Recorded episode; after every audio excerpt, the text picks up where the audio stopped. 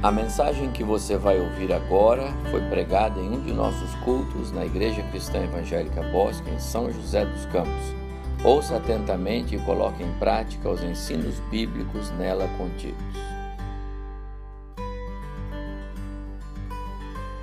Quero convidar vocês para que abram sua Bíblia comigo, segundo livro dos Reis, capítulo 2.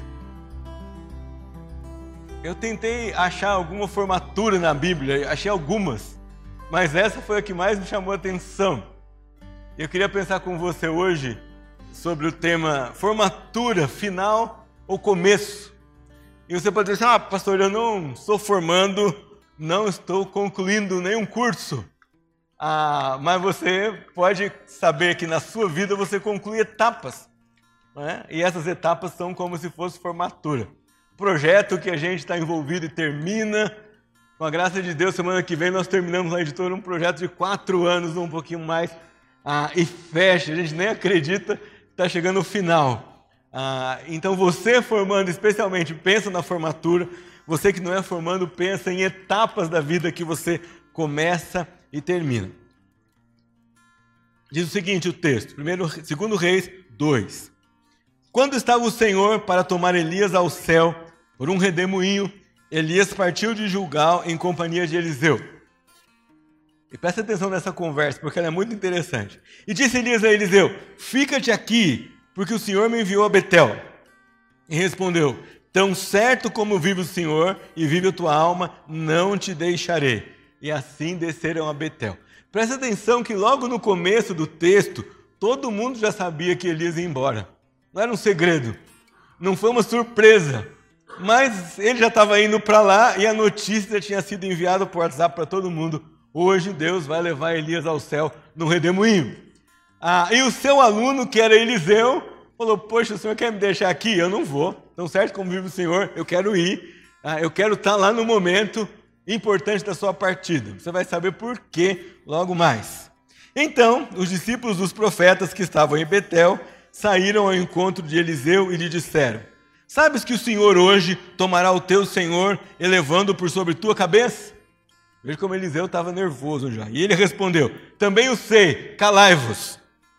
E disse Elias a Eliseu: Fica-te aqui, porque o Senhor me enviou a Jericó. Porém ele disse: Tão certo como vive o Senhor e vive a tua alma, não te deixarei. E assim foram a Jericó. Então os discípulos dos profetas mas também Elias e os discípulos dos profetas estavam querendo testar Eliseu. ok? Então os discípulos dos profetas que estavam em Jericó se chegaram a Eliseu e lhe disseram: Sabes que o Senhor hoje tomará o teu Senhor, elevando por sobre tua cabeça? E respondeu Eliseu: Também o sei, calai-vos. Disse-lhe, pois, Elias: Fica-te aqui, porque o Senhor me enviou ao Jordão. Mas ele disse: Tão certo como vive o Senhor e vive a tua alma, não te deixarei. E assim ambos foram juntos. Foram cinquenta homens os discípulos dos profetas e pararam a certa distância deles. Eles ambos pararam junto ao Jordão. Então Elias tomou o seu manto, enrolou-o e o feriu às águas, as quais se dividiram para os dois lados, e passaram ambos em seco. Havendo eles passado, Elias disse a Eliseu: Pede-me o que queres que eu te faça, antes que seja tomado de ti. E disse Eliseu: Peço-me que me toque por herança porção dobrada do teu espírito. E tornou-lhe Elias: Dura coisa pediste. Todavia, se me vires quando for tomado de ti, assim te fará. Porém, se não me vires, não se fará. Indo eles andando e falando, eis que um carro de fogo com cavalos de fogo os separou um do outro. E Elias subiu ao céu num redemoinho. O que vendo Eliseu clamou: Meu pai, meu pai, carros de Israel e seus cavaleiros. E nunca mais o viu e tomando as suas vestes, rasgou-as em duas partes. Então, levantando o manto que Elias lhe deixara cair, e voltando-se, pôs à beira do Jordão, tomou o manto que Elias lhe deixara cair, feriu as águas e disse: Onde está o Senhor, o Deus de Elias? Quando feriu ele as águas, elas se dividiram para um e outro lado, e Eliseu passou. Não sei se você tinha pensado nesse, nessa história como uma formatura mas talvez seja a formatura com o efeito especial mais interessante que já teve na Terra. A gente já foi muito formatura, né? O pessoal explode aquele negocinho com papelzinho. Ah, às vezes tem uma novidade que você não espera. De repente você olha lá, acabou um discurso, está todo mundo em silêncio e acontece uma, uma surpresa no auditório. Mas eu duvido que alguém tenha tido uma formatura mais especial do que a de Eliseu. Carros e cavalos de fogo e o seu mestre, o seu professor subindo ao céu no redemoinho. Vocês prestaram atenção que Eliseu recebe um diploma, mas não era um pedaço de papel. O diploma de Eliseu era um manto. O manto do seu professor e o manto do seu profeta. A expressão escola de profetas aparece aqui, mas ela nos engana se nós não compreendemos o que ela quer dizer. Porque você pensa num profeta como esse homem que faz sinais, prodígios, maravilhas, prega mensagens a respeito do futuro. Mas o profeta na Bíblia é muito mais do que isso. Primeiro, para ser profeta, ele precisava conhecer muito os cinco primeiros livros da Bíblia. Porque ainda as profecias preditivas eram baseadas nas promessas que Deus tinha estabelecido na lei. Lá Deus disse: se vocês obedecerem, vocês terão a terra. Tem as condições para Israel herdar a terra. E quando o profeta aparece, ele não prega daquilo que ele pensa, ele não prega daquilo que ele imagina, e nem sempre ele pega em circunstâncias sobrenaturais. Muitas vezes ele volta à lei, pensa o que está escrito na lei, reflete aquilo e chama a atenção do povo aquilo que eles conhecem por meio da proclamação da palavra de Deus no livro de Moisés. Alguns autores nos informam que não somente os profetas frequentavam escolas de profetas, mas também os sacerdotes e os príncipes da nobreza, os que seriam reis, frequentavam escolas de profetas para estudar a palavra de Deus, para estudar a história do seu país, para estudar legislação, porque naquela época aqui, pelo menos em Israel, quem estudava direito estudava a Bíblia, porque a legislação era baseada nas escrituras, eram as escrituras. Ah, de modo que os eruditos de Israel, os líderes em Israel, as pessoas que ocupavam posição de destaque em Israel, passavam por essa chamada escola de profetas. Vocês viram que ela não era pequena. E nem era numa única cidade. Essa história de ter polos universitários não é ideia nova. Está aqui. Eles vão para Betel, tem discípulo de profeta lá. Eles chegam em Jericó, tem discípulo de profeta lá. Eles vão para o Jordão, tem discípulo de profeta lá. É um, um, bando de gente, um bando de homens estudando, ah, e eles vão seguindo Elias e Eliseu, e onde eles passam, Elias e Eliseu, que já eram mestres dessa escola, o Eliseu estava lá para se graduar no seu PhD, para assumir então a posição de catedrático naquela escola, de professor-chefe ali, ah, eles seguem esses dois.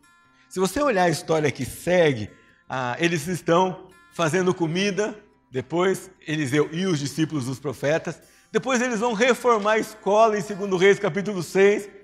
Mas o tempo era tão escasso que nem ferramenta eles tinham. Um dos alunos pede uma ferramenta emprestada, não é? Ah, e aí, quando ele vai usar a ferramenta, a ferramenta estraga. Sabe aquele dia que você precisa furar um quadro na sua casa e você pede a furadeira do vizinho, mas ele não avisa que a furadeira era 110 e você está 220, não é? Você começa, o cheiro é mais ou menos assim aqui foi dar uma machadada na madeira, caiu o martelo no rio. Agora você pode pensar, cai um martelo no rio, corrente. Como é que a gente acha isso? E Eliseu lidera todo esse povo. Depois eles vão fazer uma aula é, de diplomacia internacional. O aluno de Eliseu não aprende muito bem Geazi, toma uma disciplina. Enfim, se você continuar a escala aqui, você ver o que aconteceu com é, Eliseu depois da sua formatura. Por isso eu pergunto para você: a formatura é final ou é começo? E a resposta é: depende de que lado você olha. O que está acontecendo aqui nesse texto é final ou é começo? Depende para o que você olha. Algumas coisas terminam na formatura, algumas coisas a gente perde na formatura. Mas ao mesmo tempo que a gente deixa algumas coisas para trás, a gente ganha outras coisas quando a gente se forma. Por que a dúvida? Olha só. Teoricamente, numa formatura, nós terminamos uma fase mais fácil, mas começamos uma fase mais difícil. Acabamos uma, um tanto de tarefa, mas começamos outra fase com mais tarefas. Eliseu seguia Elias. Quem fazia os milagres era Elias, quem enfrentava os reis era Elias, quem falava com os discípulos de profeta era Elias, quem brigava e quem chamava atenção era Elias, Eliseu só estava perto. Mas na hora que Eliseu foi embora num rodemoinho para o céu, ele, Elias foi embora num rodemoinho para o céu, Eliseu ficou com tudo na sua mão. Terminou uma fase, começou outra. Termina uma fase qualificadora, uma fase em que você está sendo preparado para alguma coisa, mas começa uma fase com novas exigências. Eliseu, quando está junto com Elias, fala para ele que tem um pedido para fazer para o Senhor. E qual é o pedido? Eu quero porção dobrada do seu espírito. Tem certeza? Já aconteceu comigo. E eu tenho certeza que muitos de vocês já desejou fazer um transplante de cérebro do seu professor para você, não é? Você olha assim para ele e fala: puxa, que homem sabe tudo! Será que se eu né, fazer um contato telepático com ele, alguma coisa vem para minha cabeça? Me lembro um aluno, uma vez que ele chegou para nós, lá no CTC, e falou: Vocês já viram o filme Highlander? Eu falei: Não, nunca assisti. Mas, ó, naquele filme, quando uma pessoa corta a cabeça da outra, todo o conhecimento dela vem para quem cortou a cabeça. falei, puxa, ainda bem que isso não vale, o professor ia correr perigo, muito perigo hoje. Mas quem secretamente, quem de nós secretamente já não desejou? Eu quero saber tanto quanto o meu professor. Me lembro, pastor Carlos Oswaldo, que hoje já está com o senhor. Ah, numa das aulas ele disse assim: se eu soubesse de Bíblia, o que o doutor Dwight Pentecoste esqueceu, eu estava feliz. E eu lembro que eu falei para ele assim: eu, se eu soubesse de Bíblia que o Senhor esqueceu, eu também estava feliz. A gente deseja isso quando a gente olha alguém que nos ensina. E Eliseu olha para o seu professor e diz assim: Eu tenho um pedido para o Senhor, eu quero uma porção dobrada do seu espírito. Agora o Senhor vai embora. Sabe o que me surpreendeu nesse texto, que nunca tinha prestado atenção? É que a notícia do arrebatamento de Elias não era um segredo. Já tinha corrido por todo lado. O autor do texto diz: ó, no dia que Elias ia subir ao céu num redemoinho, e ainda tem gente que ele foi, fala que ele foi ao céu num carro de fogo, mas não foi, ele foi ao céu num redemoinho. Tá? O carro de fogo só separou os dois. Todo mundo já sabia. Se eu fosse Eliseu, eu teria um pouco de tensão. Né? Na verdade, pensando bem, a gente deseja se formar, mas não deseja. Porque a hora que eu me formo, acabou, eu estou por minha conta e risco. Ah, mas eu pego o e-mail do professor, o WhatsApp. É, você pode ter um contato com ele, mas não vai ser mais a mesma coisa do que vê-lo toda semana, do que estar debaixo de sua tutela e, e de seu cuidado. Terminam os estudos, entre aspas, mas começa o trabalho. Você logo vai descobrir que quando você vai trabalhar, você tem que voltar para o banco da escola e estudar um pouco mais. E estudar um pouco mais. E estudar um pouco mais. Algumas crianças falam assim, mas pastor, até quando a gente estuda? Eu estou no quinto ano, quantos anos faltam? Sexto, sétimo, oitavo, nono, primeiro, segundo, terceiro. Eu estou livre. falei, mais ou menos. Você está livre de um monte de coisas, mas você vai ganhar novas obrigações, novos apetrechos. Tempos de transição são assim, nós colocamos ponto final em uma fase, mas nós inauguramos fase nova. Eliseu pede para Elias, eu quero porção dobrada do teu espírito. Aqui tem uma coisa interessante, porque Eliseu pede, e aí, usando a minha imaginação, eu fico pensando que ele pediu e ficou esperando. O que será que Elias vai dizer?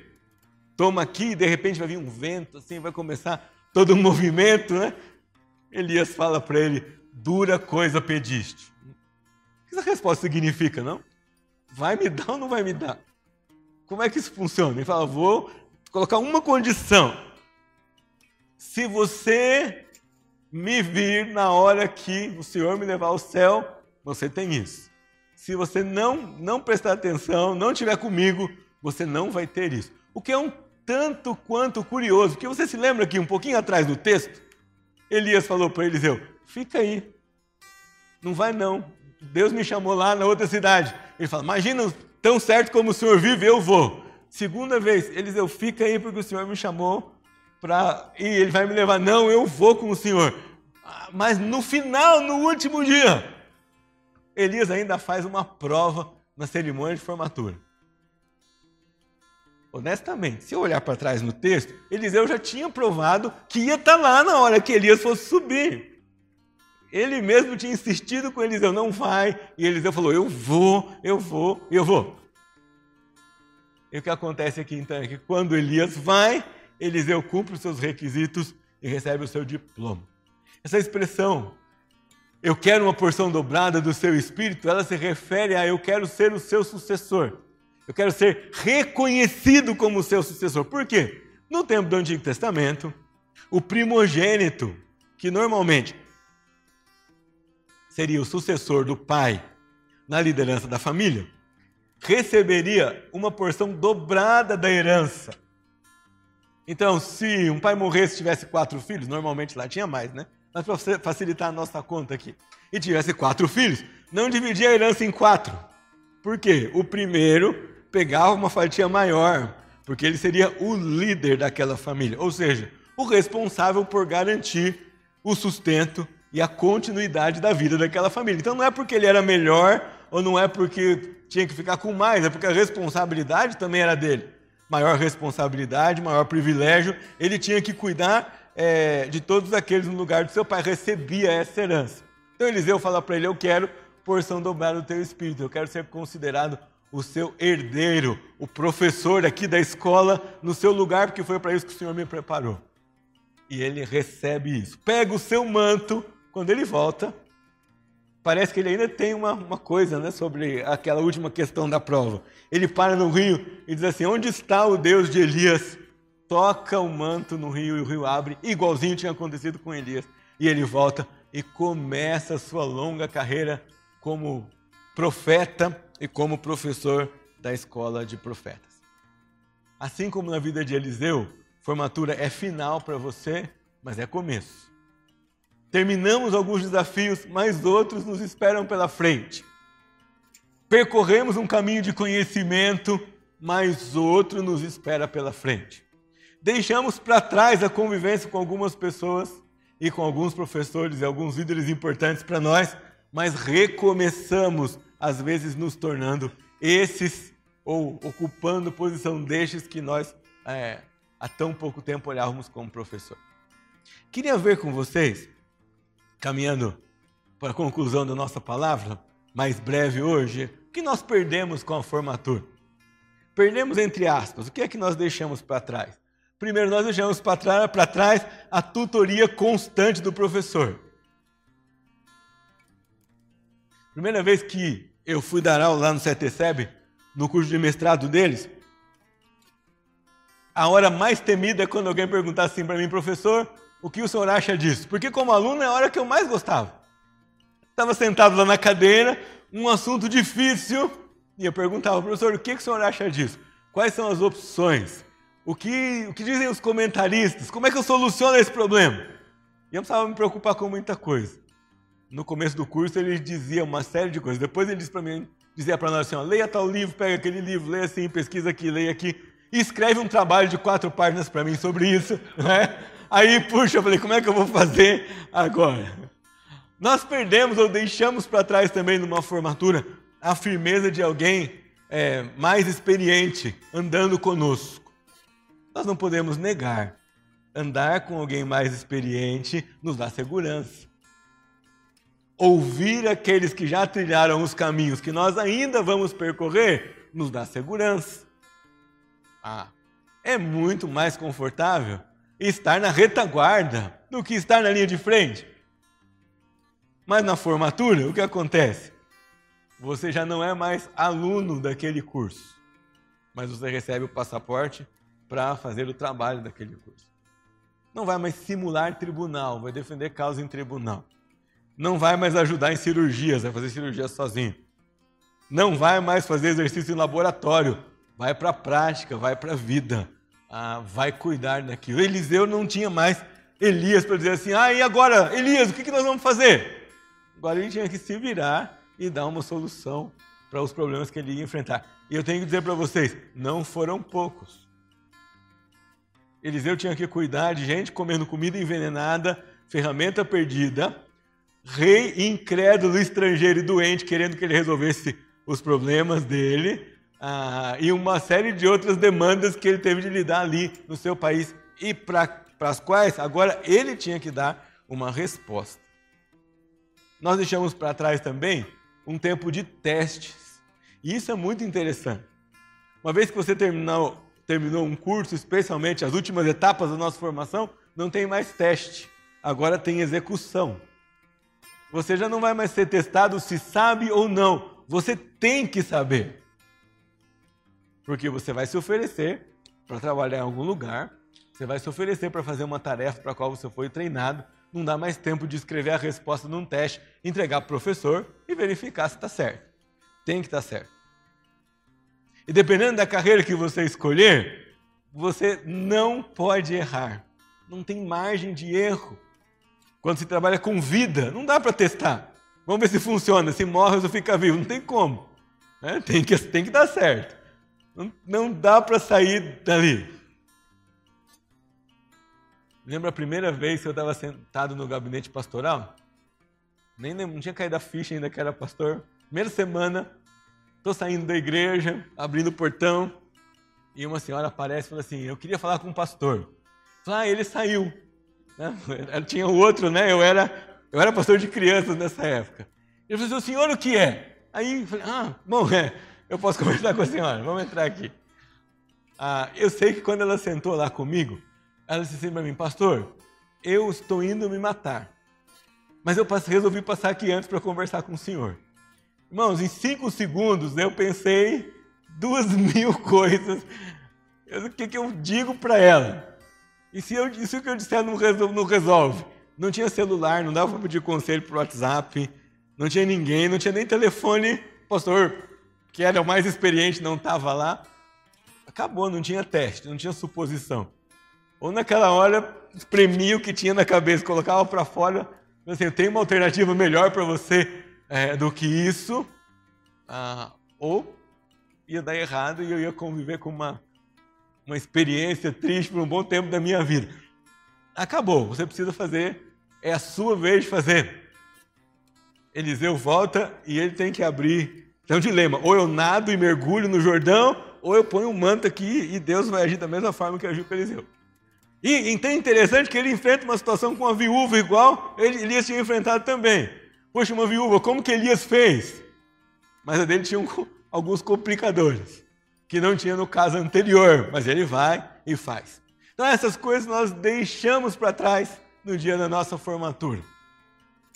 Os meninos que vão do Fundo 1 para o Fundo 2, ou para os anos iniciais do ensino fundamental, e vão para os anos finais, deixam para trás uma professora uma tia, vão receber agora uma meia dúzia diferentes. Né? Deixam para trás algumas, alguns materiais e vão receber outros, que vão para o ensino médio da mesma forma. Uma mudança de relacionamentos, que vão para a faculdade e outros que terminaram a faculdade, ainda outra coisa. Mas deixamos para trás. E rapidamente, o que é que nós ganhamos com a formatura? Primeira coisa que nós ganhamos é oportunidade de ensinar outros. Se você acha que não pode ensinar, você pode trocar esse verbo por oportunidade de servir outros com aquilo que Deus deu para você por meio do seu estudo. Eliseu não se nega a atender todos esses filhos de profetas. Vocês se lembram que quando ele passa com Elias, 50 filhos de profetas ficaram parados. Eles não foram embora. Eles estavam lá plantados esperando. Eu quero ver se Elias vai mesmo, né? Ou quando Elias for, o que é que o Eliseu vai fazer? E ficaram esperando Eliseu voltar. E quando Eliseu volta, vocês perceberam o que eles dizem? Agora está aí o nosso novo Elias. Na hora que eu estava lendo esse texto, eu me coloquei no lugar de Eliseu. E se eu fosse ele, eu ia sentir um grande frio na barriga. Primeiro por causa do que Elias foi. Né? Foi vivo para o céu é um dos candidatos a ser, né, apareceu na transfiguração, é um dos candidatos a testemunha do Apocalipse, não é uma pessoa qualquer, ele tinha um currículo né, grande, importante, não experimentou morte física, subiu, foi arrebatado para o céu, diferente de qualquer outro depois, né, como poucos na Bíblia foram ah, desviados desse curso natural.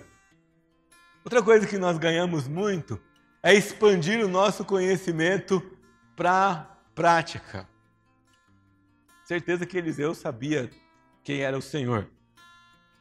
Ele conhecia o seu Deus, ele sabia o que Deus era capaz de fazer. Ele sentou-se no banco das escolas de profetas e ele ouviu um bocado de coisas do seu mestre. Mas agora ele tinha que pegar tudo, aquele que, tudo aquilo que ele tinha ouvido e tinha que colocar em prática. Tinha que se tornar verdade, tinha que ser real. Acabar nessas simulações. Ele volta, ele abre o rio. Quando a comida está envenenada, ele joga uma farinha especial lá. Ele tinha curso de química, Pablo. Ele joga lá uma farinha especial e acaba com o veneno daquela panela. Ele faz o ferro flutuar e ele vence uma guerra com nenhum exército e um rei estrangeiro é curado à distância. Né? É um milagre online, assim, à distância Eliseu cura o, o, o, o general de um rei estrangeiro, o Namã, banhando-se num rio que ele considerava é, tão sujo perto dos riozinhos da sua pátria. Nós vamos para a prática.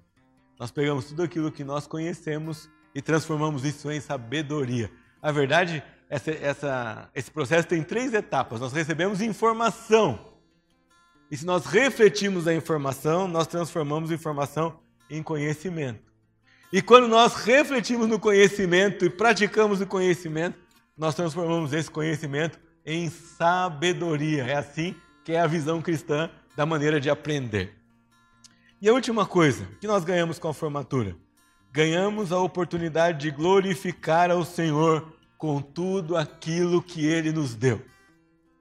Muitas pessoas conhecerão a Deus por causa do testemunho de Eliseu. Muitos foram transformados por causa da sua ação, por causa da sua prática agora como profeta do Deus de Israel. E se você não se lembra, eu tenho que lembrar você que um, um morto foi ressuscitado quando caiu nos ossos de Eliseu já falecido há algum tempo. Uma vida que glorificou o Senhor. E aqui chamo sua atenção para um último aspecto. O Senhor não faz diferença com a glória que Ele quer receber do tipo de conhecimento que você tem. Ele quer ser glorificado pelo conhecimento que você tem da Escritura, mas Ele quer ser glorificado pelo conhecimento acadêmico que você recebeu.